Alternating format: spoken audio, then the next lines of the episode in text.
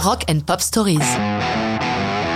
30 Seconds to Mars, Up in the Air, 2013.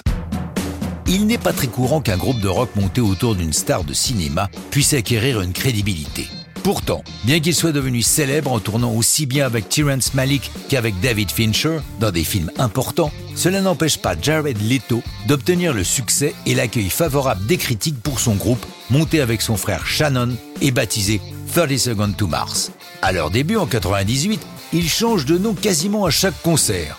Ils se baptisent un temps Life on Mars, un clin d'œil appuyé à Bowie, pour finalement adopter définitivement 30 Seconds to Mars. Évidemment, vu la réputation de son leader, signer sur un label ne pose pas de problème et dès août 2002 paraît leur premier album éponyme, immédiatement applaudi par la critique et bien accueilli par le public.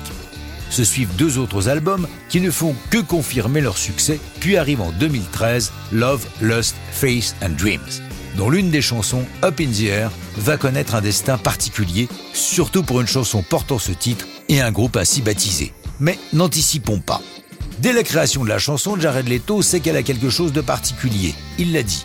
J'ai écrit et enregistré environ 70 chansons pour cet album.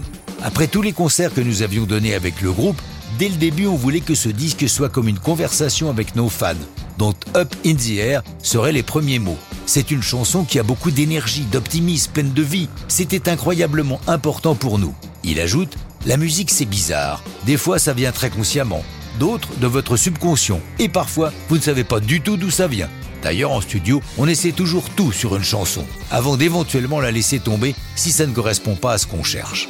Le single est accompagné d'un très beau clip avec comme invité de luxe Dita Von Teese, la diva du burlesque. Et c'est Jared Leto qui réalise.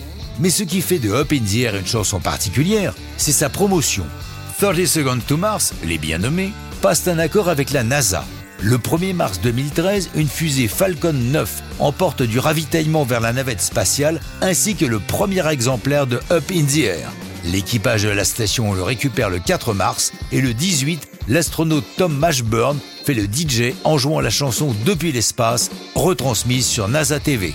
Quant à l'album Love, Lust, Face and Dreams, il entre directement à la sixième place des hits et se classe top 10 dans une bonne dizaine de pays.